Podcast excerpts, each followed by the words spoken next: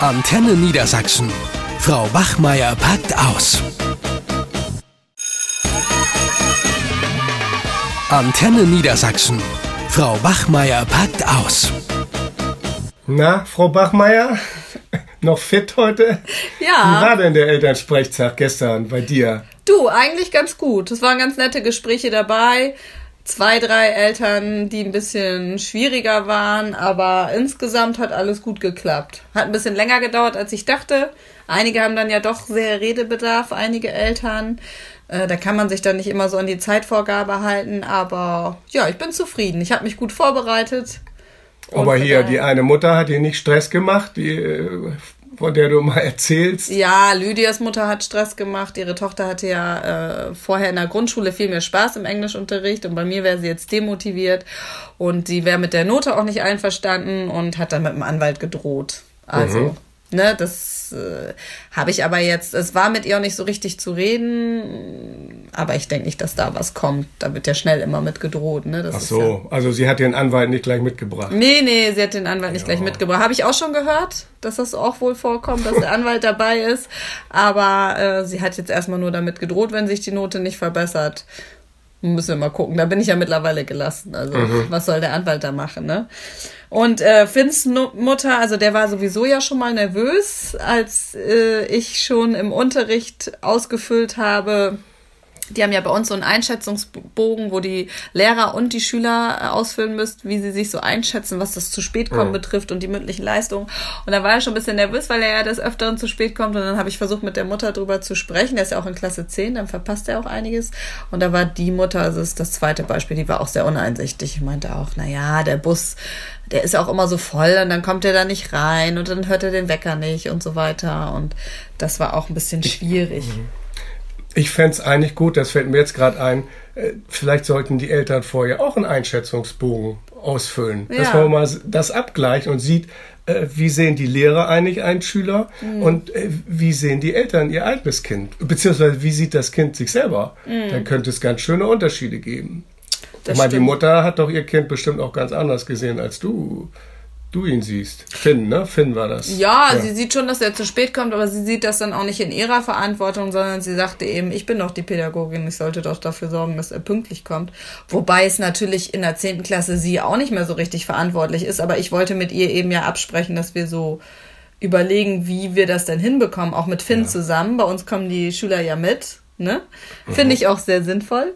Und ähm, ja, da wollte ich eigentlich so Zielvereinbarungen treffen, aber da war sie eher so, hat sie so ein bisschen gegen mich geschossen. Manchmal Ja. ist das ja so, ne, dass die Eltern dann irgendwie denken, ja, mit dem Lehrer bin ich nicht einverstanden und dann ist der Elternsprechtag plötzlich ein Tag, wo man dann vielleicht mal so alles loswerden kann. Da würde ich mir wünschen, dass die Eltern, wenn ein Problem besteht, auch schon mal vorher Kontakt mit dem Lehrer Ja. oder der Lehrerin aufnehmen und nicht erst beim Genau. Elternsprechtag. Ne? Übrigens äh, zum pünktlichen Erscheinen in der Schule. Meine, da müssen, den Schuh müssen wir uns als Lehrer nicht anziehen. Also es gehört tatsächlich zu den Pflichten der Eltern, dafür zu sorgen, dass ihr Kind zur Schule geht und dass es auch pünktlich zur Schule geht.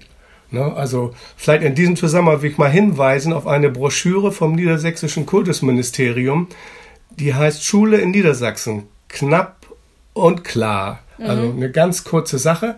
Und da steht auch was drin über Pflichten der Eltern. Also, dass Eltern nicht nur Rechte haben, sondern auch Pflichten. Ja. Und das gehört dazu. Also, den Ball könnte man der Mutter ganz schnell zurückwerfen und sagen, nee, es tut mir leid, aber dafür, dass ihr Kind zur Schule kommt, dafür sind sie verantwortlich, Na klar. nicht die Schule. Na klar, also was ich einfach nochmal wichtig finde als Information für Eltern, dass man sich gegenseitigen Respekt entgegenbringt. Und wenn da gleich, so wie Lydias Mutter, die da reinkommt, mir nicht mal die Hand gibt und gleich lospoltert, dann ist das ja keine gute Gesprächsbasis, sondern einige Eltern sind ja auch vielleicht selber aufgeregt, weil sie sich an die eigene Schulzeit erinnert fühlen und dass man dann einfach versucht, irgendwie ein Problem, was bestehen könnte, dass man das versucht, vernünftig und respektvoll zu besprechen, denn wir wollen ja alle das Gleiche, wir wollen miteinander kooperieren.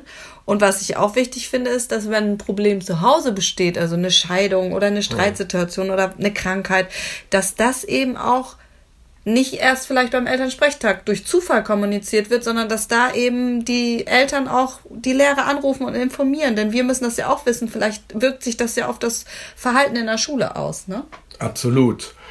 Ähm, es gibt eine Sache in diesem Zusammenhang, weil ich sage, es wäre ganz schön, wenn alle drei äh, so einen Einschätzungsbogen ausfüllen. Aber mhm. ich würde mir doch manchmal wünschen, äh, dass, so wie wir das zumindest an unserer Schule handhaben, dass die Schüler nicht immer dabei sitzen. Also ich würde auch gerne äh, gelegentlich ein eher vertrauliches Gespräch mit der Mutter oder auch dem Vater führen, mhm. ähm, wo man vielleicht dann auch mal ein paar häusliche Hintergründe erfährt, die vielleicht äh, ja, ein Elternteil gar nicht so gerne erzählen möchte, wenn jetzt das Kind dabei ist. Also mal, wenn es jüngere Kinder sind, wenn die noch fünfte, sechste Klasse sind. Ne? Also das Gut, aber das kann man natürlich auch ja außerhalb des Elternsprechtages ja, machen. Das es sehe ja ich erlaubt, auch so. Dann auch Gespräche mit Eltern, unmittelbar mit Eltern, nur mit Eltern zu führen, außerhalb des Elternsprechtages. Und das kann ich eigentlich auch nur empfehlen, äh, an so einem Tag, das ist ja eher auch so ein formaler Akt mhm. manchmal, ne? wo Dinge so abgehakt werden. So, wie ist der Leistungsstand, wie ist das Sozialverhalten, ne? wie sind die Perspektiven für den Schüler und woran muss er arbeiten diese Dinge werden ja besprochen, aber wenn man mal ein Problem besprechen möchte oder muss, dann würde ich auch den Eltern immer sagen, äh, macht doch bitte vielleicht einen extra Termin. Ja, wichtig ist also die Punkte, die du auch ansprichst. Viele Eltern fragen sich ja, was wird denn da jetzt wirklich besprochen, gerade wenn sie den ersten Elternsprechtag haben, dass Eltern sich vorher auch schon Notizen machen mit den Fragen, die sie dann an den hm. Lehrer oder die Lehrerin haben. Vielleicht wollen sie auch wissen, wie das Kind in der Gruppe, in der Klasse, was es für einen Stand hat, wie es jetzt bei Gruppenarbeiten auftritt, wie das mündliche Leistungsverhalten ist, vielleicht auch, ähm, wie sich so eine Klassenarbeit zusammensetzt in den Fächern, wie das mit dem Notenspiegel ist. Äh, all solche Geschichten, also alles, was einem interessiert, vielleicht auch eine spezielle Nachfrage zu irgendeiner Klassenarbeit, wie auch immer. Oder wie sich mündliche und äh, die schriftliche Note zusammensetzt, was das Kind auch tun kann, wenn die mündlichen Leistungen vielleicht nicht so gut sind, dass man da vielleicht auch Vereinbarungen trifft, entweder ja. wenn das Kind dabei ist oder nicht. das würde ich als Elternteil mir vorher alles schon mal notieren, damit man nicht so unvorbereitet in das Gespräch geht und weiß, was man auf jeden Fall wissen möchte und ab haken möchte. Ja. Und da ist der Lehrer oder die Lehrerin auch in der Pflicht, genaue Auskunft zu geben über den Notenstand, den Leistungsstand, die mündlichen Leistungen und ähm, auch welche Möglichkeiten es zur Verbesserung gibt. Naja. Vielleicht eine Frage noch, die man auf jeden Fall stellen sollte, wenn man so das Gefühl hat, jetzt wird über das, über den Schüler oder das Kind nur noch gemeckert, der kann das nicht, der mhm. macht das nicht und so weiter. Vielleicht dann doch mal auch die Frage stellen, welche besonderen Stärken eigentlich das Natürlich. Kind hat. Na, dann wäre ich ja mal gespannt, äh, was so manche Lehrer dazu sagt, der dann mhm. gerade so im, im Mecker-Modus ist. Mhm. Das wäre aber auch wichtig, äh, auch die Stärken von Schülern beziehungsweise also den Kindern herauszuarbeiten. Ja, natürlich. Nicht nur sehen, man arbeitet immer nur an den Schwächen, aber man kann auch an den Stärken arbeiten und das ist vielleicht sogar noch besser manchmal. Ja, genau, das ist ganz wichtig, dass man da irgendwie auch den Fokus drauf lenkt ich will auch noch mal sagen, also wichtig, dass äh, auch Eltern, sagen wir mal, können dazu beitragen, dass das Gespräch auch in einer angenehmen Atmosphäre läuft. Mhm. Also das will ich doch noch mal betonen, was wir Lehrer eigentlich gar nicht mögen. Also Anwalt ist schon mal ganz großer Mist. Ne? Äh, das mögen wir überhaupt nicht. Ähm, dann auch gleich mit Vorwürfen kommen. Ne? Mhm. So, das passiert ja manchmal. Ne? Dann sind die Hausaufgaben vermeintlich zu schwer. Äh, der Junge oder das Mädel zu Hause schafft es nicht und so baut sich dann auch so eine Anti-Haltung gegenüber dem Lehrer auf. Ne? Manchmal weiß man ja nur aus den Schilderungen des Schülers oder des eigenen Kindes, äh, was das vielleicht für ein Lehrer ist und man stellt dann möglicherweise im Gespräch fest, dass das gar nicht, dass das gar nicht so ein schlimmer Pauker ist und dass man mit dem auch reden kann. Ne? Ja, wobei, wenn manchmal haben ja Schüler das Gefühl, dass Lehrer sie nicht mögen. Ja. Ne? Und wenn da wirklich irgendwas ist oder die Eltern das Gefühl haben, dass das Kind doch ungerechtfertigt behandelt wird, dass da jetzt immer sehr stark auf die sorgfältige Anfertigung der Hausaufgaben gelegt wird oder doch vielleicht auch so eine Art Strafarbeiten oder so, wenn man nicht einverstanden ist, ich finde, das kann man schon auch rüberbringen. Bloß wichtig ist, dass man sich da auch vorher genau überlegt, wie man es denn machen ja. möchte, ne? damit der Lehrer oder die Lehrerin nicht zu sehr in diese Verteidigerposition kommt. Aber man kann schon deutlich seinen Standpunkt, äh, finde ich, vertreten, wenn man mit irgendwas nicht einverstanden ist. Das ja, ist schon das, völlig das ist klar. Das ist klar. Aber auch ruhig, also eine, eine gewisse Offenheit gehört Ja, auch zum Gespräch. natürlich. Auch wenn man wirklich ein Problem zu Hause hat, was vielleicht leistungshemmend ist, äh, dass man das auch ruhig anspricht und nicht versucht, da die Dinge unter den Tisch zu kehren, die vielleicht äh, nicht, nicht weiterhelfen. Wenn wir Lehrer nicht wissen, was zu Hause los ist, dann das können wir wir- häufig auch nicht äh, Genau.